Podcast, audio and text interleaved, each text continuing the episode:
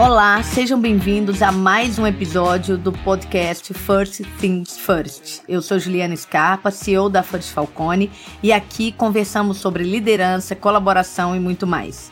Tudo isto com a presença de convidados cheios de histórias para contar. O tema deste episódio é um olhar para o futuro. E hoje temos como convidada a Cynthia Hobbs. A Cynthia é CFO e board member do Get Ninjas. Ela é executiva de finanças com visão estratégica e vivência em áreas de negócios adquiridas em empresas como Ambev, o Grupo Ultra, a DASA, CPFL, Fundação Renova e Schneider Electric.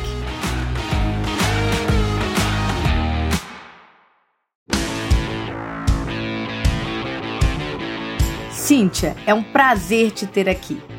Para começar, a gente quer ouvir um pouco mais sobre você, sobre sua trajetória, suas histórias, seus momentos marcantes e como tudo isto se conecta ao tema desse episódio.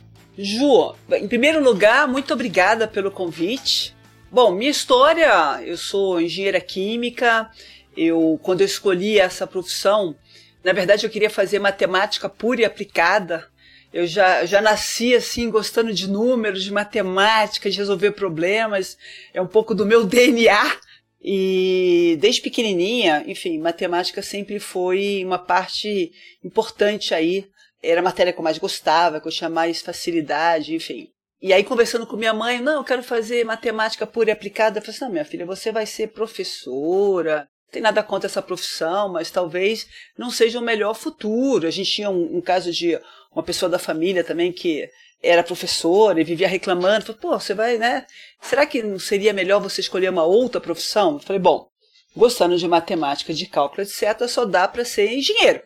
E aí eu comecei aí com a minha jornada com os números, fazendo engenharia. Eu logo que eu terminei a engenharia, eu fiz estágio, numa empresa de engenharia e vi que também não era ser engenheiro, né, na sua concepção mais purista que eu queria como desenvolver a minha carreira.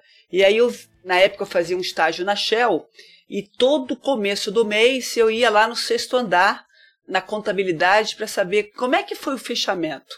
Quanto que a gente vendeu, né? Qual foi o volume? O resultado foi bom?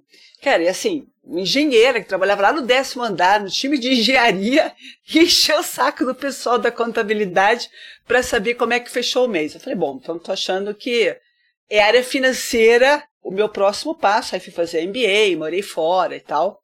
E aí quando eu voltei, eu queria trabalhar num banco. Eu acabei na, trabalhando na Brama, não era nem Ambev na época. E mandei o meu currículo para o Garantia e fui parar na Brama. Olha só. E, e aí comecei né, essa jornada aí na, na área financeira. Trabalhei na, na Ambev seis anos, né, sempre na área financeira. Depois eu fiquei dez anos no Grupo Ultra. Uh, primeiro cargo de diretoria foi trabalhando lá na Oxiteno, que é o braço petroquímico do Grupo Ultra.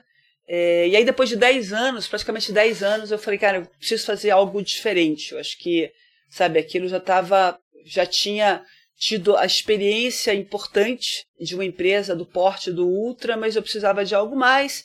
E aí eu fui trabalhar numa startup, na Segatiba, é, depois fui CFO da DASA, depois eu tive na CPFL, e eu tive uma experiência muito interessante na Schneider, como vice-presidente da Schneider, foi um momento, estou falando de 2015, 2016, um momento onde que o Brasil passou por uma dificuldade importante e a Schneider, não diferente de várias empresas, também passou pelas suas dificuldades e eu fui obrigada a ter um volume grande de pessoas que eu precisei desligar ao longo aí dos três anos de, de Schneider. E aquilo começou, assim, eu acho que deu um clique, né? E, e, enfim, e a partir daquele momento eu falei, cara, eu preciso de algo mais, assim, sabe? Sempre trabalhando na área financeira, sempre top line, crescimento, margem, bottom line, EBITDA, fluxo de caixa. Eu falei, cara, tem que ser, tem que ter algo mais, né? Eu acho que tem que, não pode ser só os números pelos números, a margem pela margem, a receita pela receita. Eu acho que o meu trabalho precisa trazer um outro significado que não só um significado de resultado financeiro. E aí essa questão de propósito começou a bater mais forte. E aí eu aceitei um desafio importantíssimo na minha, na minha trajetória, na minha vida, que foi trabalhar na Fundação Renova. A Fundação Renova é uma fundação criada pela Vale e pela BHP, que trabalha na reparação do maior desastre socioambiental do Brasil, que foi o desastre lá, o rompimento em Mariana. E ali, para mim, foi uma experiência muito importante, porque além de desafiadora pelo, enfim, pelo propósito que estava lá embutido de fazer a reparação de centenas de milhares de, de pessoas, de famílias né, impactadas por aquele desastre, tinha um desafio de gestão, tinha um desafio de você trazer a reparação por mais que isso seja muito difícil em muitos casos, quer dizer, não existe reparação possível para a vida, não existe reparação possível para mudanças na vida das pessoas que, sem dúvida, essa tragédia causou, mas era um trabalho assim que eu me orgulho muito de ter feito parte durante dois anos, que era mudar a vida de muitas pessoas, de milhares de pessoas. E o meu desafio atual tem muito a ver também com essa questão de propósito, eu já trabalho numa empresa de tecnologia, né, o Get Ninjas, e tem uma, um propósito de um dos nossos valores, que é um milhão de histórias, quer dizer, um milhão de histórias de mudança na vida dos empreendedores, dos profissionais que se conectam todos os dias com a plataforma e assim fazem o seu ganha-pão através dos pedidos que são realizados pelos clientes. Então, para mim, teve uma trajetória onde os números e a matemática sempre permearam toda a minha carreira, mas que mais recentemente só os números, só o resultado deixou de fazer tanto sentido. Para mim tinha um sentido maior de mudar a vida de pessoas, de ir além do resultado financeiro. Então, um pouco da minha, da minha trajetória. Nossa, Cíntia, linda trajetória lindos seus pontos aí de mudança e para trazer ainda mais impacto. É uma trajetória que conecta absurdamente, né, com o nosso momento, com o nosso podcast. E você viveu em muitos segmentos, negócios, né, completamente diferentes, diferentes culturas, desafios. As últimas aí que você está enfrentando trazendo uma certa disrupção, né, dentro da, da sua trajetória de tanto tempo.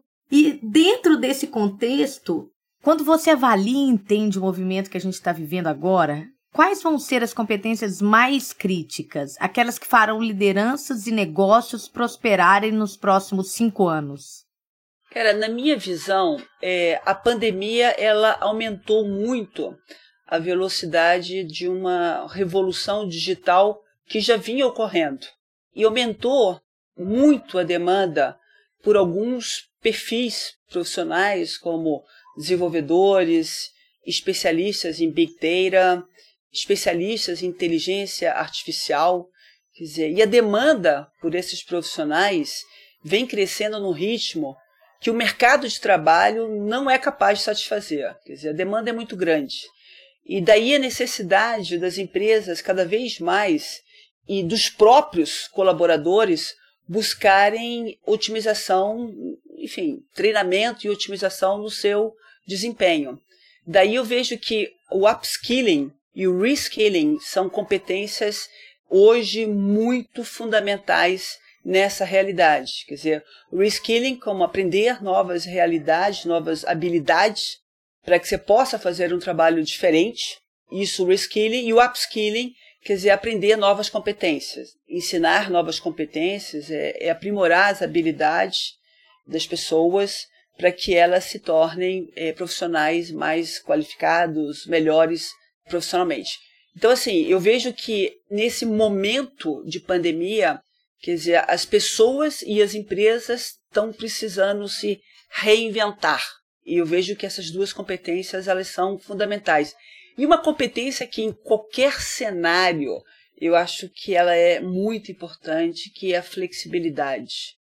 Eu acho que as pessoas, as pessoas com mais flexibilidade aceitarem mais os desafios e as realidades, elas tendem a ser mais felizes, tendem a ter mais sucesso profissionalmente.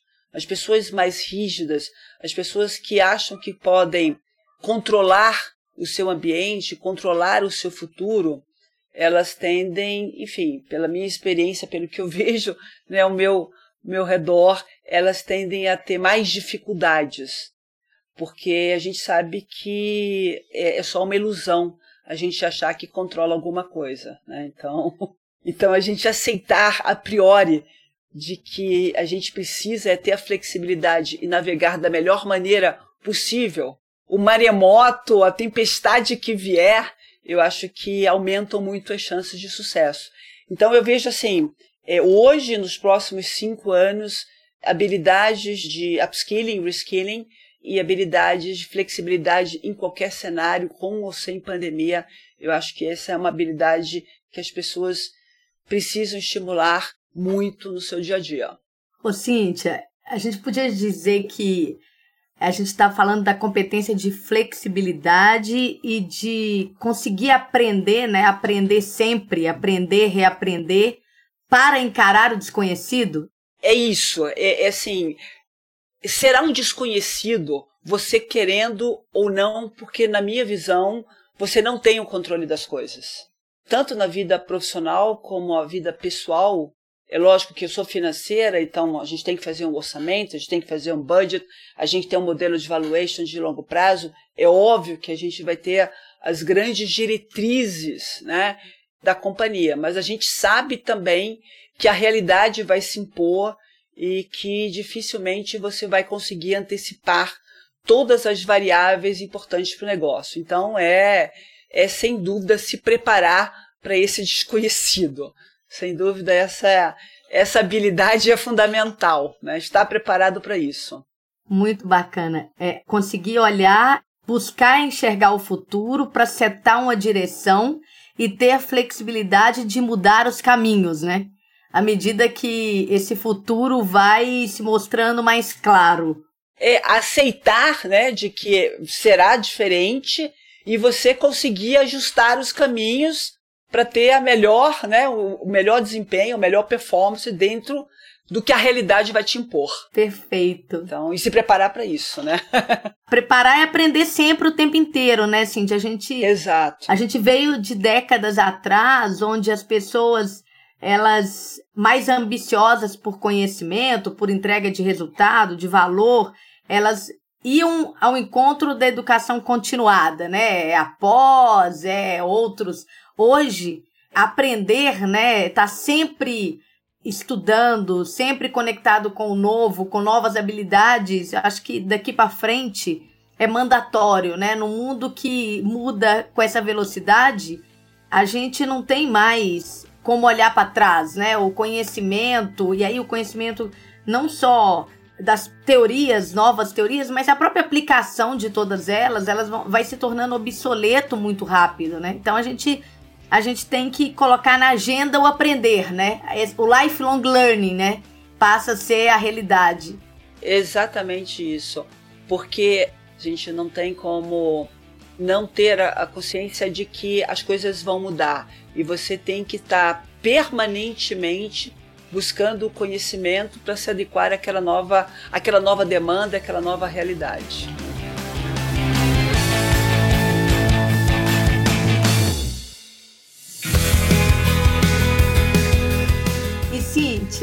Nessa linha que a gente está falando de olhar para o futuro, ainda mais você, né, que sempre essa projeção do futuro e dos próximos passos que a gente está buscando faz parte, né, da, do seu dia a dia, né, a uma vida. E olhando para esse futuro, né, como é que se enxerga que vai ser essa nova década? E qual o papel das empresas nesse cenário mundial de transformação tão rápida? Eu vou te responder, Ju, fazendo referência a um, a um vídeo que eu gosto muito, um vídeo que já foi assistido lá no TED por mais de 50 milhões de pessoas, que é do Simon Sinek. E lá no vídeo ele explica por que algumas empresas, né, empresas como a Apple, têm um sucesso absurdo, vendendo um produto tão semelhante com outras empresas né, de tecnologia, E ali ele explica um conceito que ele desenvolveu alguns anos atrás, que se chama Golden Circle, onde ele, ele faz né, um, um círculo, onde o why está no centro desse círculo, e aí ao redor de how and what. What, how and why.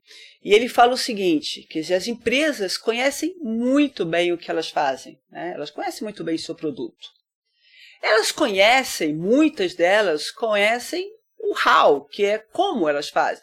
Conhece os seus processos, conhece seus sistemas, conhece a sua cultura, mas poucas sabem por que, que elas fazem.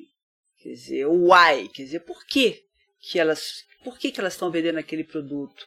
Qual é o propósito que aquela empresa está vendendo para os seus consumidores? É, e as pessoas, elas compram o seu produto pelas motivações que a sua empresa tem. Ou seja, why you do it. E ele fala o seguinte: People do not buy what you do, but why you do it. Então, o porquê que você está fazendo aquilo. E você atrai as pessoas que acreditam no que você acredita. E aí que vem a real conexão uma conexão de valores. Quando eu acredito no que você acredita, a gente, sem precisar de muito esforço, você se conecta. Você faz assim, opa, é exatamente o que eu acredito. Né? E isso acontece com pessoas e acontece com produtos também. As empresas cada dia estão mais antenadas no seu propósito. A importância de explicar isso para as pessoas, para os seus consumidores o que as pessoas acreditam. Uma pesquisa recente, foi até divulgada pelo Valor Econômico, da Impress, ela perguntou para milhares de pessoas né, a importância do propósito no momento da escolha de um produto. E 81% das pessoas pesquisadas falaram que é muito importante. 17% falaram que era importante. Quer dizer, então assim, a gente está falando de 98% das pessoas estão ligadas em propósito. E eu acho que isso tem muito a ver com o conceito do próprio ESG, uma sopa de letrinhas, né, que trata aí das questões ambientais, sociais e de governança, mas eu acho que isso tem muito a ver com as pessoas venderem para a sociedade, venderem para os seus clientes, para os seus consumidores, venderem para os seus stakeholders. O que, que elas, de fato, por que, que elas existem? Qual o propósito delas? E aí, quando você pergunta qual o papel das empresas, eu acho que cada vez mais as empresas vão ser, vão precisar falar para a sociedade qual é o seu impacto. Impacto positivo, o impacto negativo, se tem um impacto negativo, como é que você neutraliza esse impacto. Então, eu acho que esses conceitos eles vão criar, quer dizer, as empresas vão cada vez mais estar ligadas com qual é o impacto que a minha empresa está gerando na sociedade como um todo. E aquelas empresas que conseguirem transmitir, comunicar com mais eficiência o porquê elas existem, quais são os valores, qual o propósito daquela empresa, é, certamente serão as empresas com mais sucesso. Então, eu acho que o futuro tem muito a ver com essa relação. Eu acho que não existe mais, o está acabando, uma relação onde a empresa produz um produto que vende para o consumidor. Eu acho que as coisas estão muito mais conectadas do que isso. E as pessoas, na hora de escolher as suas marcas, na hora de fazer a sua opção, elas vão se conectar com aquelas empresas em que se comunica melhor com ela, que faz uma real conexão de valores e propósito. Então, acho que o futuro aí das empresas tem a ver com essas conexões um pouco mais profundas do que produto e consumidor, né? Na minha visão. Excelente. Amplia a visão de stakeholders ou até de cliente, né? Eu tenho que atender uma sociedade em diversos níveis e o propósito aí é fundamental, né? Que é de fato o impacto maior que eu quero gerar. E aí sim, a gente pode dizer que esse propósito mais, né, a adequação dentro do que a gente chama hoje, né, se convencionou chamar essas letrinhas ISD, né, que é bem mais do que do que elas podem representar superficialmente. Isto vai ser a geração de lucro, vai ser o, o bottom line das organizações, né, Cíntia? Você que está sempre olhando os painéis, né? Esse propósito real e conseguir transformar isso em impacto que vai muito além né, do cliente, do consumidor, é que vai trazer o, o lucro de fato né, para as organizações. É exatamente isso, Ju. Eu, eu acredito que as empresas de mais sucesso serão exatamente as empresas que tiverem, forem mais eficientes em, em comunicar essa questão do propósito, por que elas existem, né? Quais são os seus valores, seus reais valores. Porque o cliente, o consumidor, vai estar tá muito mais interessado em entender o impacto é, daquela empresa na sociedade. E tem que entregar, né, Cintia? E tem que entregar, E tem dúvida. que entregar. Porque ah, todo mundo está olhando. E essa nova geração me parece ainda mais conectada, né? Sem dúvida, sem dúvida. É uma geração que ela traz, é até diferente um pouco da nossa geração, que era uma geração muito mais. É, não quero dizer que a nova geração não trabalha, mas a nossa geração era muito mais hardworking, sem perguntar muito, sem questionar muito. Vamos lá, vamos trabalhar, vamos entregar resultado bottom line e tal. E, e, o que eu vejo nessa nova geração é uma geração que traz um questionamento maior, o que é muito positivo, porque obriga as empresas a exatamente estarem muito mais atentas, a ir muito além do seu produto. Quer dizer, qual é o impacto na sociedade como um todo. Né? Então, a gente está essa semana lá na COP26, né, em Glasgow, que é. E a gente tem visto, lido, e sentido mesmo os danos que se a gente os danos ao, ao meio ambiente e que se a sociedade não estiver muito atenta para reagir agora contra esses danos, enfim, a gente vai a gente vai pagar uma conta muito cara. É uma nova era, de fato. É uma nova era. São pequenas coisas no seu dia a dia. Que somadas são exponenciais. Que somadas, se todo mundo desenvolver esta consciência, é isso que vai trazer o resultado que a gente precisa. Isso é uma coisa muito recente. Eu acho que essa, esses jovens né, vieram exatamente para trazer mais luz e mais consciência para nós um pouquinho mais velhos, eternamente jovens, mas só um pouquinho, só, né? Uma data de nascimento um pouquinho mais avançada. Ah, isso não quer dizer nada, assim. Quer dizer nada. não, e não quer mesmo. E não quer mesmo. E a gente aprendendo, quer dizer, de novo, a flexibilidade de aprender com os mais jovens. Então, é, isso é fundamental. Não, e você tocou num assunto muito legal, né? É, a diversidade também passa por isso, né? Por ter jovens, por pessoas mais experientes, com mais quilometragem rodada, com menos e outras visões, né? A diversidade que a gente tanto fala também passa pela diversidade de gerações, né, Cintia? Sem dúvida. É gênero, gerações, etnia, quer dizer, é trazer para a discussão quer dizer, um público mais diverso, que traga pontos de vistas mais. É mais difícil você trabalhar com a diversidade. É muito mais fácil, Ju, você trabalhar com uma pessoa que pensa igual a você, que tem uma história de vida parecida com a sua. É muito mais fácil. É muito mais fácil. Mas é muito menos rico, porque vocês provavelmente vão chegar nas mesmas conclusões. E se você está falando de uma empresa você não vai estar tá representando todos os públicos que a sua empresa atende. Então, esse dissenso positivo, que é um dissenso, mas que busca um, um bem coletivo, quer dizer, isso é fundamental. Para mim, esse é um fator de sobrevivência para as empresas. Concordo plenamente. Trazer esse dissenso positivo. Isso não quer dizer que vai haverá oposições, brigas, né? Não, não é nada disso. Não. São pontos de vista diferentes. São opções, né, Cintia? Aumenta o seu leque de opções. E aí as decisões que advêm dessa discussão com mais opções, certamente serão respostas mais ricas. É, não, é sensacional isso, porque as diversas opções, quando você fala assim, né?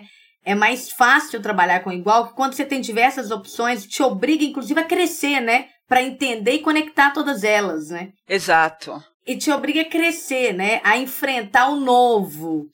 E isso traz um crescimento grande, mas é menos confortável do que a gente está sempre alinhado, né? Lembra aquela coisa? Ah, não precisa nem dizer que eu já sei o que você está pensando, né? Aí não precisa de ter duas pessoas na sala, uma só basta, né? Exato. Não, me diga o que você está pensando que eu não tenho nem ideia, né? É, e, e, é. e eu preciso desse novo ângulo, né? Isso é que é bacana. Mas é, não é fácil, Ju, assim, nas próprias organizações, esse tema não é um tema, não é uma, uma conversa tão fácil porque as pessoas preferem muito trabalhar com pessoas que, enfim, que têm um, um, diálogo mais, mais fluido, porque vem de experiências muito semelhantes. Então, é, essa mudança de consciência é uma mudança que precisa haver para o bem coletivo, o bem das empresas, mas é, é uma evolução em curso.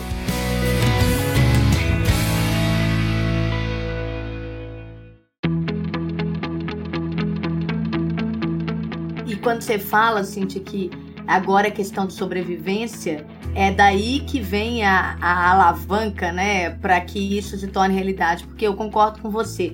A questão da diversidade em todos os seus níveis, né, ela deveria ser algo de direito, né? Se o mundo é diverso, as empresas são diversas e isto tá, deveria estar dentro da obviedade.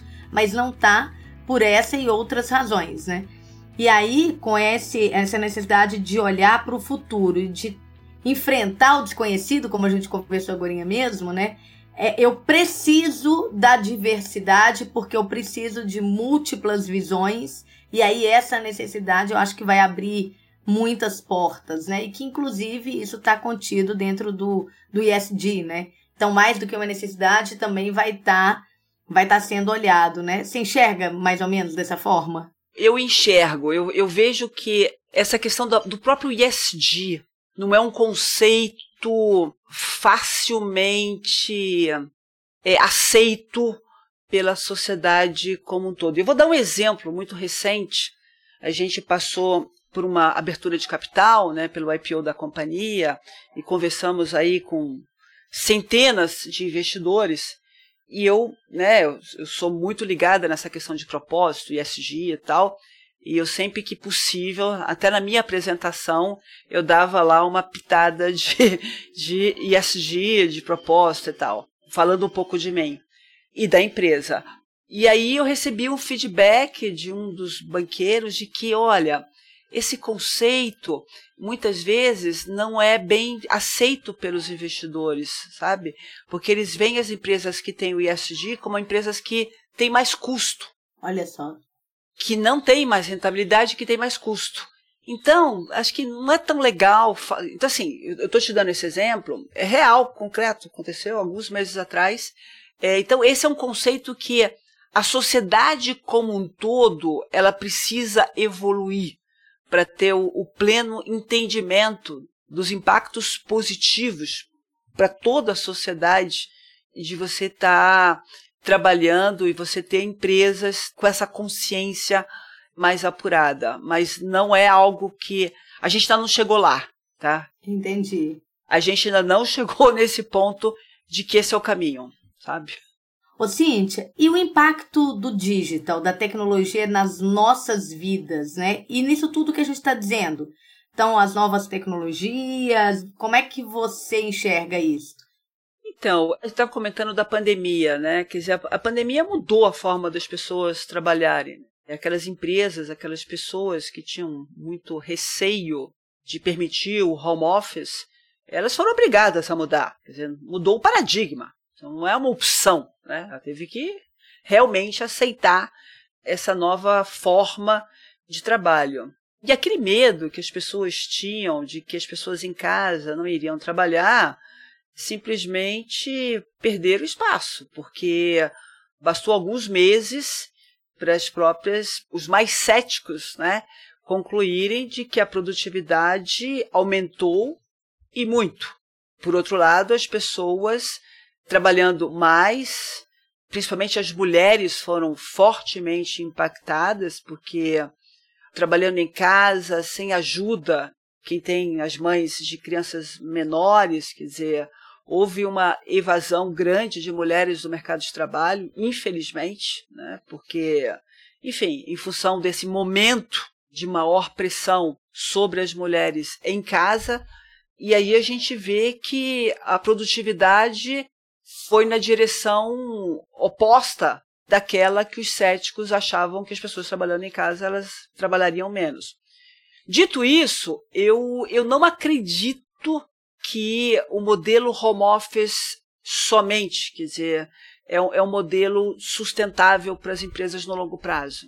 Porque eu acho que é muito mais difícil todo mundo trabalhando de casa, você criar uma cultura, você ter aquele contato com as pessoas que ajuda muito no dia a dia na solução de problemas. Então, o que eu acredito é um modelo híbrido.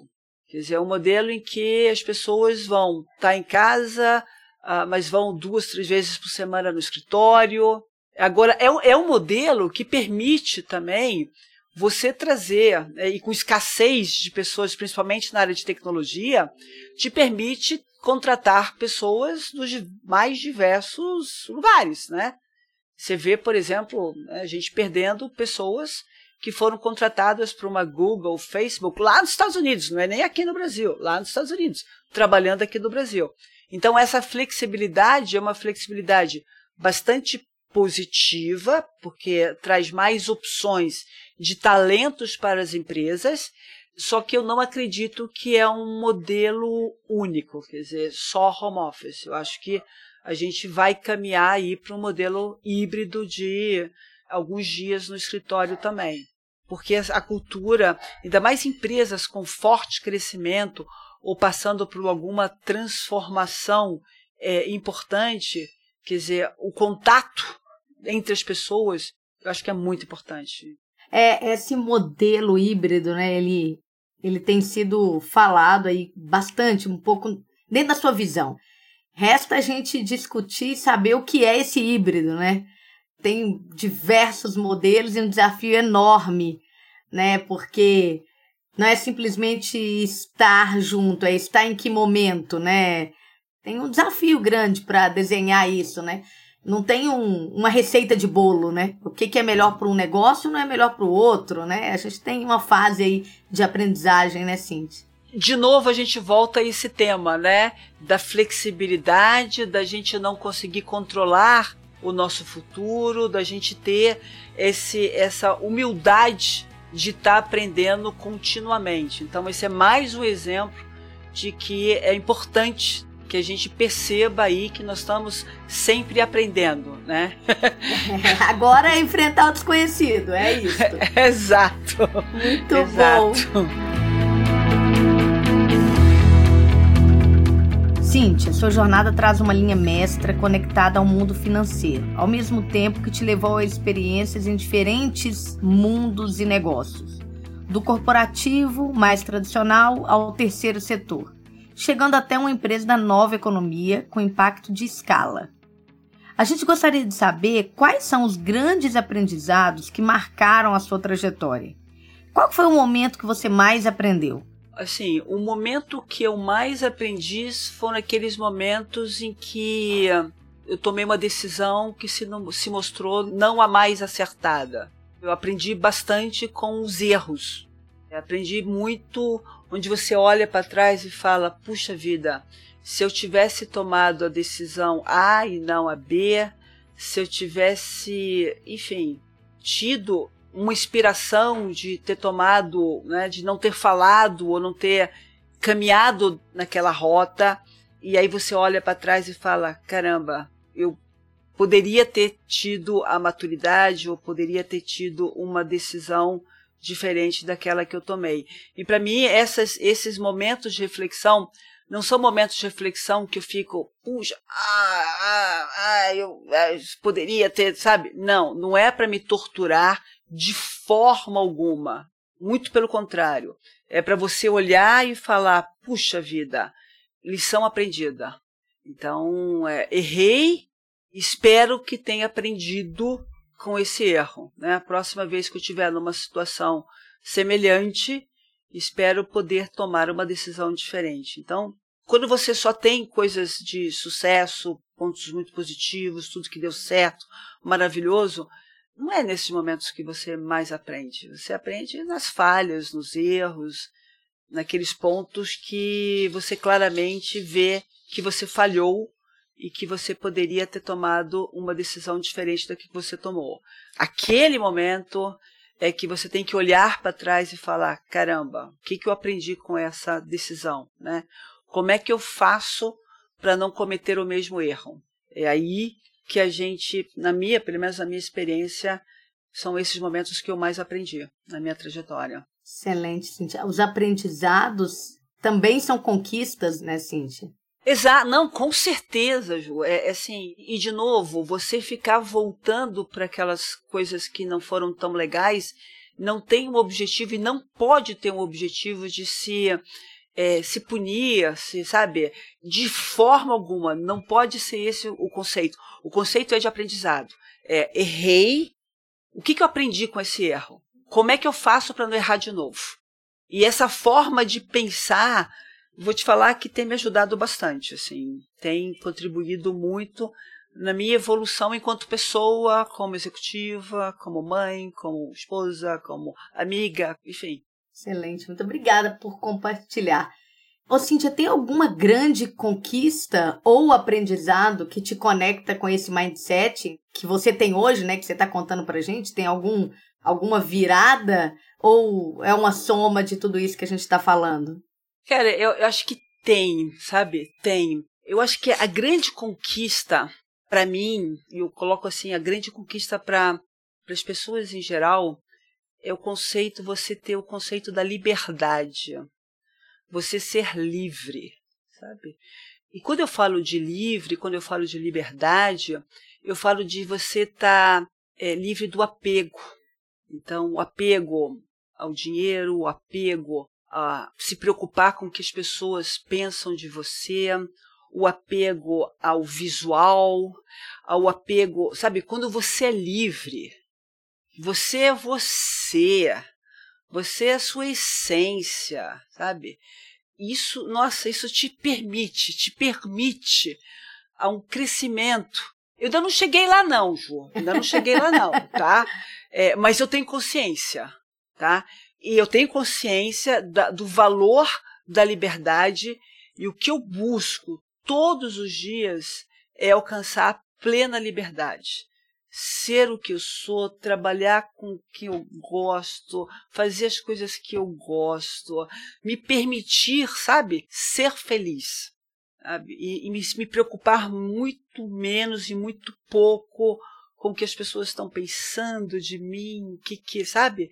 Ai, tá.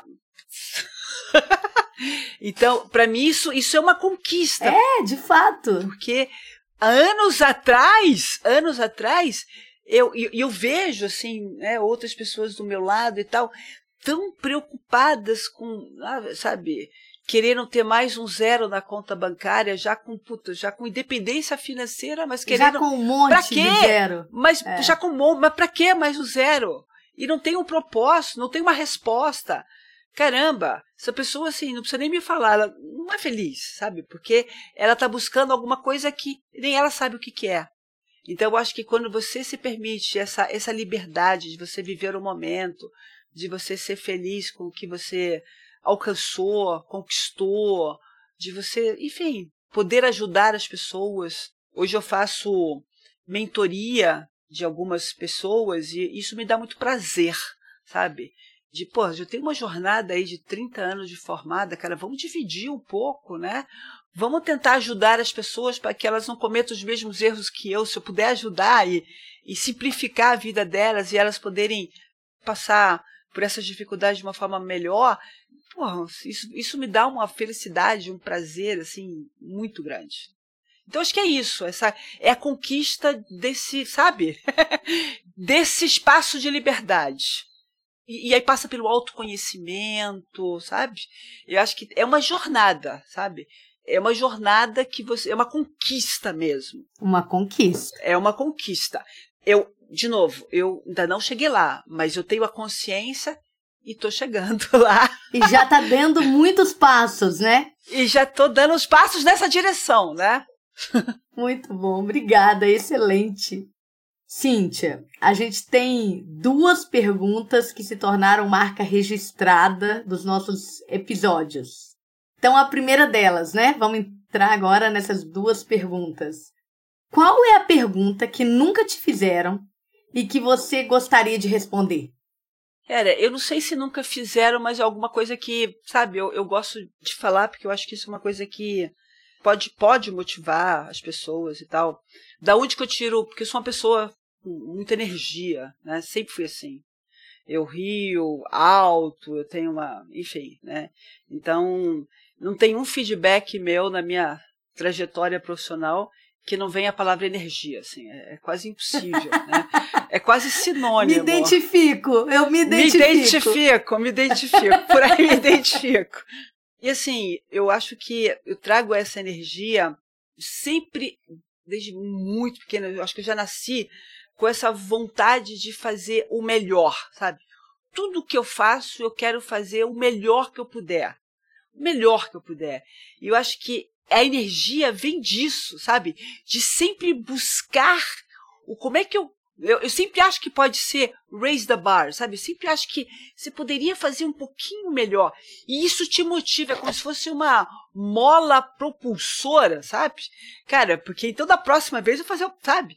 E eu acho que isso traz essa vontade de estar tá sempre fazendo e fazendo melhor e, e energizando o ambiente e, e trazendo aí um resultado coletivo melhor. Então acho que não sei se acho que não, não, me lembro de ter respondido, mas é algo que é, é muito é muito presente no meu ser assim, essa vontade de sempre raise the bar, sempre fazer melhor, sempre, sabe? Isso realmente tem um papel importante na minha maneira de ser, sabe? E traz uma energia diferente para tudo que eu faço. Cíntia, sabe que você me lembrou demais a minha mãe, né? Eu cresci ouvindo a minha mãe falando: faça o seu melhor, não olhe para o lado, nem para trás e nem para frente, né? Olhe para você todos os dias, na hora que você for deitar a cabeça no travesseiro, pensa: você fez o seu melhor. E essa coisa do melhor, eu entendo muito o que você está dizendo, porque como o nosso potencial ele é infinito, né, Cintia, de aprendizagem, de mudança. A gente tem um, o ser humano, né? Então, se você se propõe sempre a fazer o melhor, você tem sempre mais para fazer. Né? Você sempre pode esticar um pouco mais, né? Você sempre você puxa vida, o que mais eu poderia? Esse o que mais eu poderia, ele fica, né, na como uma nuvenzinha, né? E, e eu entendo muito essa sua energia vindo daí, né? Porque se você tá sempre assim, o que mais, né? Porque na hora que você se pergunta, eu fiz o meu melhor, isso é um negócio sério, né? Porque é. você sempre tem a oportunidade de fazer um pouco melhor, um pouco diferente, um pouco. E esse, assim, sempre achar que você pode fazer um pouco melhor não traz uma infelicidade porque, ah, por que, que eu não fiz o melhor? Ou uma autoculpa, um flagelo. Ah, não, não. Não. Não é assim que eu me sinto. Eu só falo assim, eu vou fazer mais da próxima vez. Você só se sente mais capaz. Mais capaz, exato, exato. Sabe? Então, acho que isso traz uma, uma vontade de, sabe, fazer mais e mais e mais coisas complicadas e mais resolver mais problemas e, sabe? é uma sensação clara de não ter limites, né? É isso. É, de, é uma consciência de que eu não preciso ter limites. Não, e que ter a liberdade de agir da melhor forma possível. Por aí, ó. Eu sempre posso ir além. Esse é o ponto, né? É a crença nisso, né? É exatamente. Ah, muito bom, muito bom. e, Cíntia, qual é a pergunta cuja resposta você ainda não encontrou? Cara, eu acho que tem muito a ver com o que a gente já falou, sabe? A gente não tem como prever o futuro. Cara, não tem, sabe? Então, qualquer coisa que você vá me perguntar, porra, né? Eu, eu, vou, eu vou te falar a minha opinião, meu melhor guess. É que nem um orçamento. Você precisa fazer o orçamento, você precisa ter os, os guidelines mas você de fato não sabe. Qualquer pergunta que você me fizer, é, eu, eu não sou aquela pessoa quadradinha que faz tudo muito planejado, quer dizer, eu tenho meu norte, mas o norte é o norte, assim, não é um fim em si mesmo, não é a única opção. Então, a resposta que eu não vou ter é a resposta de futuro. Nem quero ter, tá? Não vou ter e, e te faço questão de não ter, Juliana, porque isso me permite, sabe? Isso me dá liberdade. isso te dá a crença de que pode ser de diversas formas. Me dá a crença que pode ser muito melhor do que eu, se eu imaginar como é que vai ser e só fazer, entendeu? Eu, eu sou sempre, eu sempre olho o copo meio cheio, nunca meio vazio. Então, eu sempre acho que pode ser melhor. Então, para que, que eu vou determinar? Vai ser aqui, quadradinho? Não, não. Ô, Cíntia, a sua visão poderia te limitar, né? Você quer alguma coisa maior. A minha visão poderia me... Exatamente. Tirar a minha liberdade. Então... Ai, muito então bom. Então é isso. Cíntia, foi uma imensa alegria te ter aqui com a gente. Eu tenho certeza que seus insights vão ser absolutamente importantes para o cenário que a gente está vivendo. E essa conversa vai fazer muita diferença para quem está nos ouvindo agora. E para encerrar, você gostaria de deixar um recado para essas pessoas? Você gostaria de encerrar mandando, enfim, tem alguma outra dica, alguma coisa que você não falou ainda? Eu gostaria de falar algumas, assim, rapidamente, alguns temas que a gente não, não chegou a, a falar. Primeiro, integridade. Então, acho que integridade não é, não é uma opção, é, não é um adicional, ele é parte do seu caráter. Então, acho que integridade é algo que, enfim, não é questionável, não é discutível. Outra coisa é que é, trabalhe com paixão, trabalhe com amor, né? Ame o que você faz. Então, acho que isso parece que é clichê, mas não é, cara. Assim, você, você gostar. E eu acho que a liberdade te traz isso, sabe? Te permite fazer o que você ama e aí, o, o que você ama, isso não é um, um, um trabalho, não é algo que te pese. E a questão de humildade, sabe? Sempre, sabe, se eu puder, assim, para mim isso é muito importante. Ter humildade para ouvir opiniões diferentes e aceitar mudar o meu ponto de vista, sabe? Então, a gente ter humildade de é, ouvir, é, ouvir o diferente, ouvir o diverso é muito importante. E aceitar a falar, puxa, realmente o seu ponto de vista é melhor do que o meu, então é, a gente pode combinar aqui e ter uma, uma decisão um pouco diferente daquela que eu havia proposto. Então, ter essa humildade é, é também um, um plus aí, ou foi na minha carreira.